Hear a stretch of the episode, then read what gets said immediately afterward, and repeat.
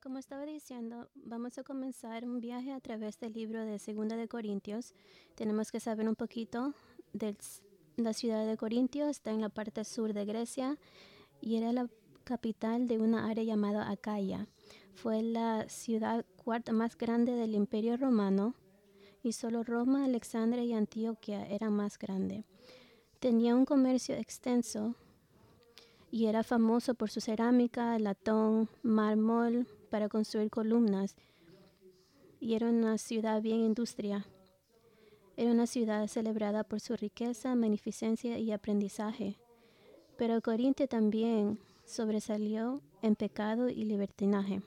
En un momento tenían hasta doce paganos templos y tenían un templo para Afrodita, la diosa del amor y tenía más de mil sacerdotisas que eran prostitutas del templo.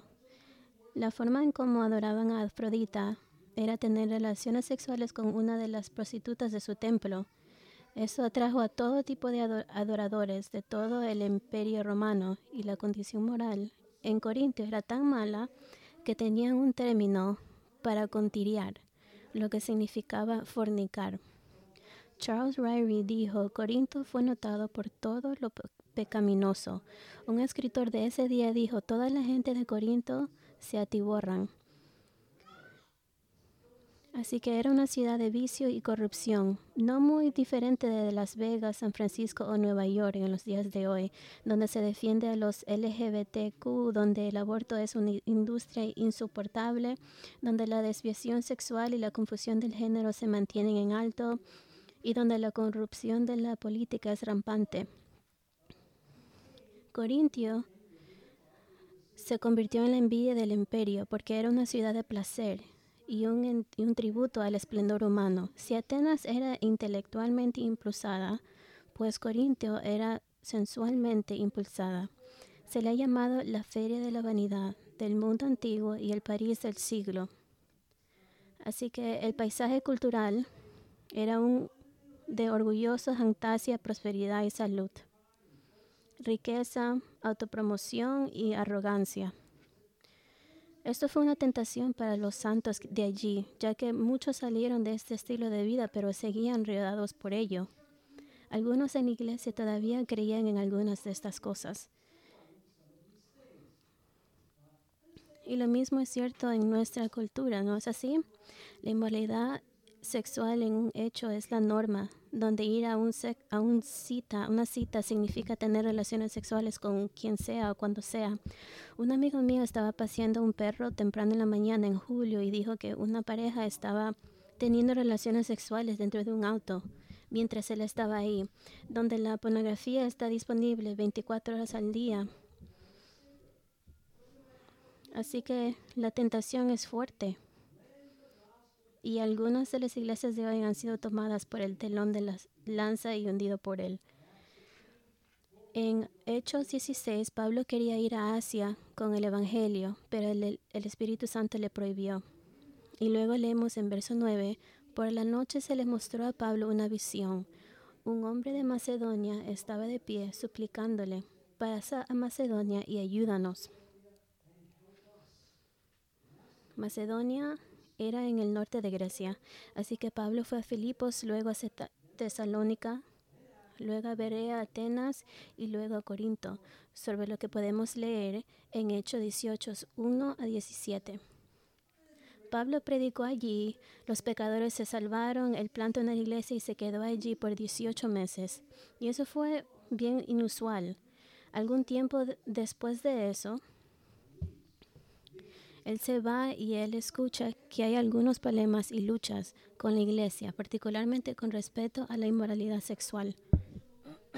Él escribe una, una carta para lidiar con eso y ellos responden escribiendo una carta a él. La carta que les escribo se ha perdido, no la tenemos y la sabemos porque él dice en 1 Corintios 5, nuevo, en mi carta les escribí que no anduvieran en compañía de personas inmorales.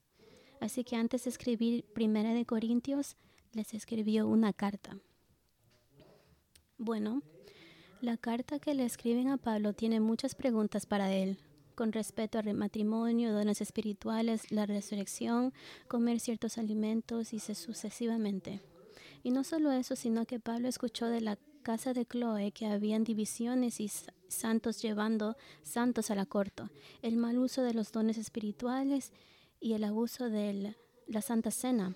Así que Pablo envió una segunda carta que conocemos como Primera de Corintias y planea viajar a de Éfeso a Macedonia a Corinto mientras se dirigía a Jerusalén para entregar una colecta para los santos allí.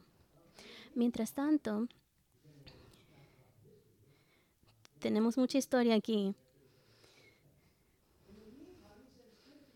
Envía a Timoteo a visitarlos en su nombre, muy probablemente en respuesta a la llegada de los oponentes de Pablo del Este. Los falsos profetas, falsos apóstoles. Cuando Pablo oye hablar de estos oponentes, decide ir inmediatamente a Corinto a resolver estos problemas y luego viajar a Macedonia. Pero su visita no fue nada bien. De hecho, fue muy doloroso porque la iglesia estaba en rebelión contra él. Pablo dijo en 2 Corintios 2.1 que fue una visita dolorosa. Estaban cuestionando su apostolado y su autoridad apostólica. Si Pablo fue realmente un apóstol, ¿por qué hubo tanto sufrimiento en su vida? ¿Por qué su ministerio era tan soso en comparación con los ministerios de otros falsos apóstoles? Querían saber por qué Pablo cambió sus planes de viaje si Dios estaba dirigiendo su vida. Porque si Dios lo estaba dirigiendo, porque Él cambió sus planes? ¿Fue realmente recolectando dinero para los santos sufrientes en Jerusalén o fue para algún motivo egoísta? ¿Por qué Pablo no tenía cartas de recomendación como lo hicieron los falsos apóstoles? Así que el ministerio de Pablo estaba bajo ataque. Pablo dejó Corinto herido y profundamente turbado y les escribe una tercera carta los eruditas llaman a esta carta la carta severa. Y tampoco la tenemos. No tenemos la primera carta ni la tercera. En esta carta ella llama a, los corintios a arrepentirse por rechazarlo como apóstol de Dios, lo que a la vez es rechazar a Dios. Así que después de escribir esta carta, la envía con Tito y Tito trae de vuelta un buen informe, que muchos de la iglesia se han arrepentido y se están sometiendo a la autoridad apostólica de Pablo, pero todavía había una facción allí que ha sido influenciada por y está del lado de los falsos apóstoles que se han infiltrado en la iglesia. Y así Pablo escribe una cuarta carta que es la eh, segunda de Corintios, alrededor del año 56 antes de Cristo. Y es bien diferente a cualquier otra carta que él ha escrito, porque él es bien muy personal. Todas sus otras cartas son dictrinalmente impulsadas, pero esta es bien personal. Es una defensa de su apostolado y su autoridad y revela su vida como alguien que está llamado a dirigir a las iglesias. Así que Pablo derrama su corazón en 2 de Corintios. Y aprendemos más acerca del hombre aquí que en cualquier otro lugar en el Nuevo Testamento.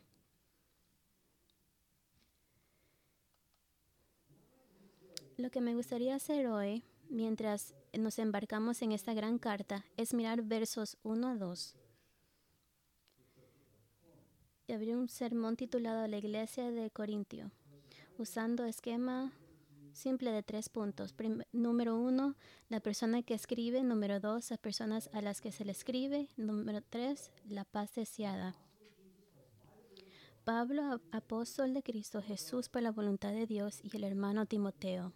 Esta epístola es escrita por el apóstol Pablo y aunque él nombra a Timoteo, quien estaba con Pablo, está claro que Pablo él es escritor. El nombre Pablo no era el nombre en el que él creció, era Saúl. Pero un cambio ocurrió en Hechos 13, 9, donde él va de Saulo a Pablo. Pablo significa pequeño o menos. El que él una vez fue fantasioso, orgulloso, arrogante y santurrón, era hecho pequeño cuando Cristo lo salvó. El que fue circuncidado en el octavo día de la tribu de Benjamín, un hebreo de los hebreos, un fariseo, con gran celo, quien pensó que guardaba la ley delante de Dios, fue completamente humillado y vio todos sus logros y el currículum religioso como estirialcohol y absolutamente inútil comparado con la excelencia del conocimiento de Cristo. Así que Pablo era pequeño a sus propios ojos. Dijo en 1 Corintios 15, nuevo, porque yo soy el más insignificante de los apóstoles, no soy digno de ser llamado apóstol, pues perseguía la iglesia de, de Dios. Dijo en 1 Timoteo 1:15, palabra fiel y digna de ser aceptada por todo. Cristo Jesús vino al mundo para salvar a los pecadores, entre los cuales yo soy el primero.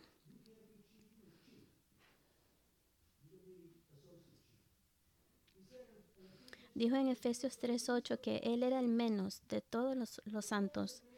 Así que Pablo era un hombre que era pobre en espíritu. Era pobre en espíritu, sabía lo indigno que era de ser salvo y mucho menos ser un apóstol. Sabía que merecía la ira de Dios por sus pecados, pero Dios le mostró misericordia y le concedió la vida eterna y lo convirtió posiblemente en el cristiano más grande que jamás haya vivido. Hermanos y hermanas, debemos vernos a, nosotros mismos como pequeños, como nada, como no merecedores de cualquier cosa buena. Debemos vernos como un Pablo. Cualquier misericordia, cualquier bendición o incluso estar en el reino de Dios y ser parte de una iglesia, no merecemos eso. No somos buenos para eso. No hay espacio para pensar bien de nosotros mismos, de nuestras habilidades. Es puro solamente sobre la misericordia de Dios. Y no podemos ver, vernos o creernos mejores que otros creyentes, porque Dios tuvo misericordia por usted. Él nos, nos hubiera podido dejar ahí, pero Él nos ha salvado. Pablo se ve a sí mismo como nada, pero se identifica como un apóstol de Jesucristo.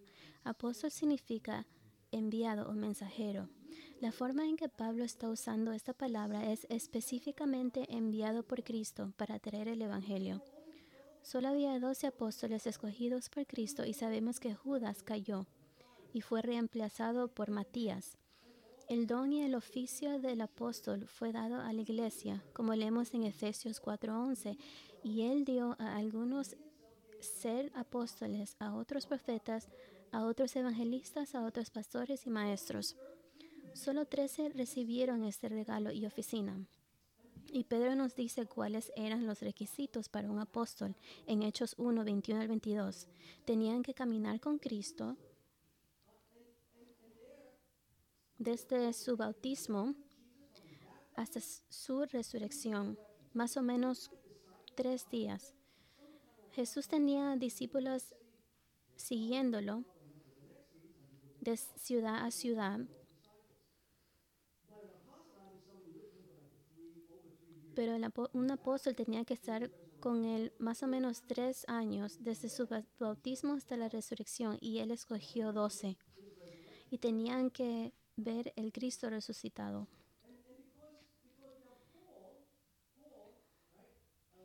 Ya que Pablo, como él no caminó con Jesús, entonces puede preguntarse por qué él es un apóstol.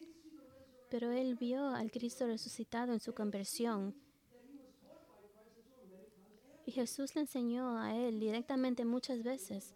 Él dijo que en Gálatas 1, 11 a 12, pues quiero que sepan, hermanos, que el Evangelio fue anunciado por mí, no es según el hombre, pues ni lo recibí de hombre, ni me fue enseñado, sino que lo recibí por medio de una revelación de Jesucristo. Así que toda la revelación de Pablo vino directamente de Cristo, convirtiéndolo en un apóstol. Él estaba seguro de ello y no era tímido al respeto. Dijo en 2 Corintios 12 que exhibió las señales de un apóstol, es decir, realizó señales, maravillas y obras poderosas. Él les preguntó a los santos en 1 Corintios 9, ¿no soy libre? ¿No soy un apóstol? ¿No he visto a Jesús nuestro Señor?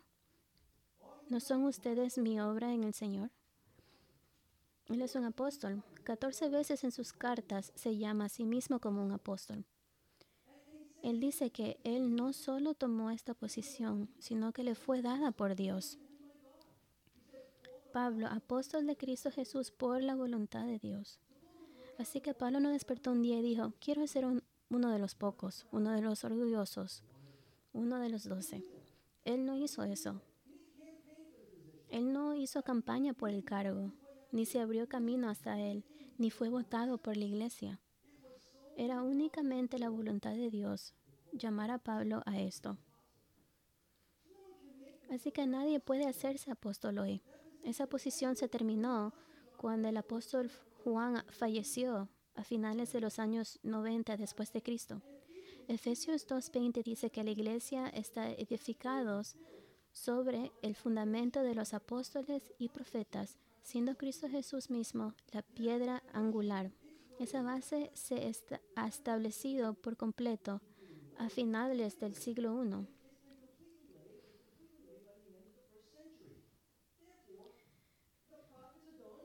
Así que entonces los profetas y los apóstoles ya están hechos. Así que tengan cuidado con los obispos o pastores autonombrados. Ya no hay apóstoles. Tengan cuidado a los a los pastores que se han puesto ellos mismos, que no han sido ordenados por una iglesia o enviados por una iglesia.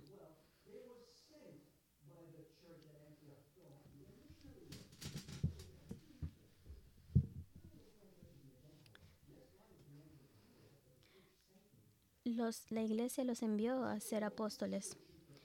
La iglesia local debe preparar a enviar hombres para dirigir la iglesia locales.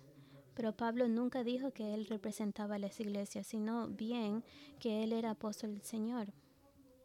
Y su autoridad no vino de la iglesia, sino del Señor mismo. Así que cuando lees las cartas de Pablo, estás leyendo lo que Jesús dijo. Por lo tanto, viene con la plena autoridad del Señor mismo. Pablo era un apóstol por la voluntad de Dios y dijo en Tito que él era un apóstol por el mandamiento de Dios. En Romanos dijo que fue llamado a ser apóstol. Lo que Pablo hace en verso 1 es preparar el escenario para el resto de la carta. Les dice quién es y por qué es quién es un apóstol, porque Dios lo quiso.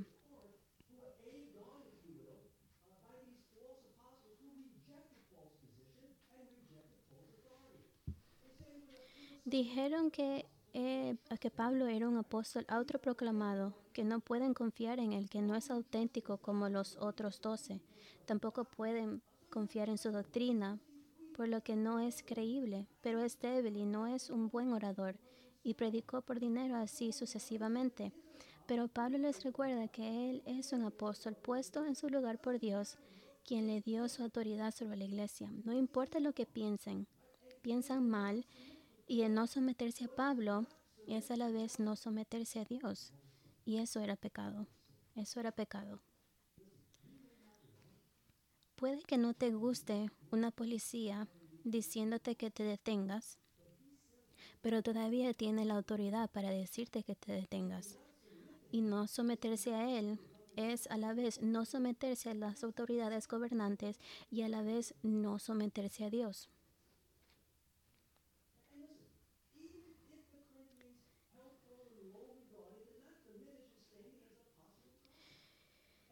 Y si los corintios no tenían a Pablo en baja estima, no, no se disminuyó como apóstol de Dios. E incluso si otros lo condenan por su posición ortodoxa sobre los hombres calificados siendo pastores, o la sumisión de la esposa al marido, o el sexo solo siendo entre un marido y una esposa, no disminuye su posición ante Dios y no altere la verdad de la palabra de Dios. No importa lo que la gente piense de usted y no importa lo que digan sobre usted. Como dice Pablo en Romanos 3, que Dios sea verdadero y cada hombre mentiroso. No importa lo que la persona piense de usted.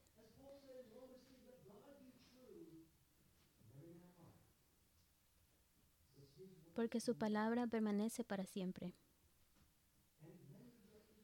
Y si rechazan su palabra, lo están rechazando a Él. No lo están rechazando a usted, lo están rechazando a Él.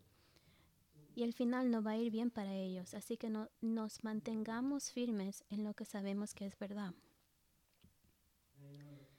Ahora saben que hoy en día la gente todavía está rechazando el apostolado de Pablo y su autoridad apostólica. No le gustan lo que dicen sobre las mujeres en el liderazgo sobre la homosexualidad y, el lesbianismo. Afirma que sus enseñanzas son antimujeres y homofóbicas y transfóbicas y no amorosas. Afirman que las enseñanzas ocultas se oponen a las enseñanzas de Jesús y afirman que él, él usó el Antiguo Testamento fuera de contexto. Paula Ausenberg, una mujer, escribió un libro llamado Pablo no era cristiano y era sobre cómo él, podría, él podría ser cristiano. ¿Cómo es que él puede ser cristiano? Con todas esas cosas ofensivas sobre las que él escribió. Pero recordemos que el apóstol Pedro dijo que Pablo estaba escribiendo la Sagrada Escritura, estaba escribiendo la palabra de Dios. Segunda Pedro 3:15 dice, consideren la paciencia de nuestro Señor como salvación, tal como les escribió también nuestro amado hermano Pablo, según la sabiduría que le fue dada. Asimismo, en todas sus cartas habla en ellas de esto, en las cuales hay algunas cosas difíciles de entender, de los ignorantes e inestables. Tuercen como también tuercen el resto de las escrituras para su propia perdición. Pablo está escribiendo esta carta. Pero Timoteo, nuestro hermano, está con él y los corintios están familiarizándose con él, porque él estaba con Pablo cuando fue primera vez a Corintio. Y en segunda de Corintios 1, 19 12, dice que él predicó a ellos. Y él se le menciona en 10 de las 13 epístolas de Pablo, así que hay un vínculo estrecho entre ellos.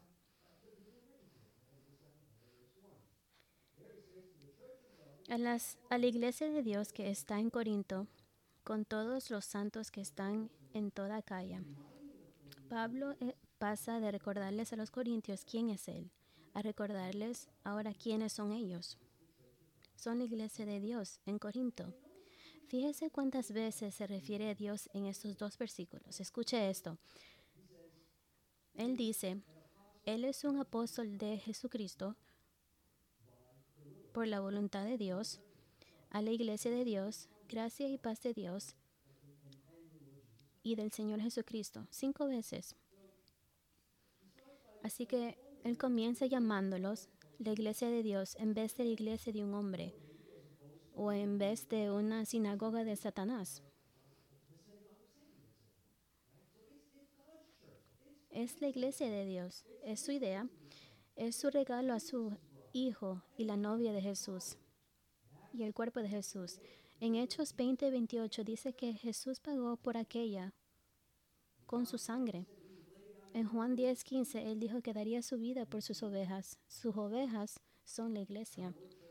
La palabra iglesia significa los llamados, significa asamblea. Y son llamados fuera de este mundo y a la unión con Cristo.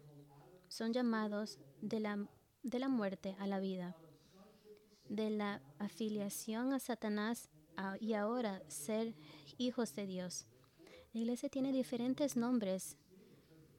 En Romanos 16 se llama la iglesia de Cristo, en Efesios 5 se llama la novia de Cristo, Primera de Corintios 3 se llama el templo de Dios, se llama el rebaño de, Dios, Primera Timoteo se llama la casa de Dios, en Galatas 6 se llama la casa de la fe y en Primera de Pedro se llama piedras vivas. La escritura usa la palabra iglesia de dos maneras. Una es para la iglesia universal, lo que se incluye cada creyente nacido de nuevo que alguna vez ha vivido. Y la segunda forma en que usa la palabra iglesia es para la iglesia local. Así es como Pablo lo está usando aquí. La iglesia local es un cuerpo de creyentes en una área local, pero no todos en la iglesia local es verdaderamente salvo. Hay creyentes y no hay creyentes.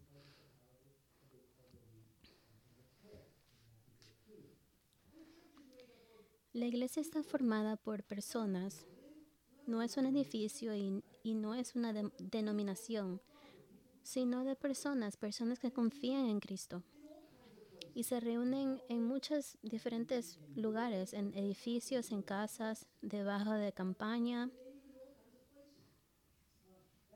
Eso es solamente donde la iglesia se reúne. Así que el pueblo de Dios han sido llamados fuera de este mundo y de la esclavitud del pecado para ser un pueblo santo ser apartados al Dios viviente que mora en ellos y entre ellos. Y Él los ha llamado para proclamar su verdad, porque la iglesia es el pilar y la base de la verdad, como se ve en Primera de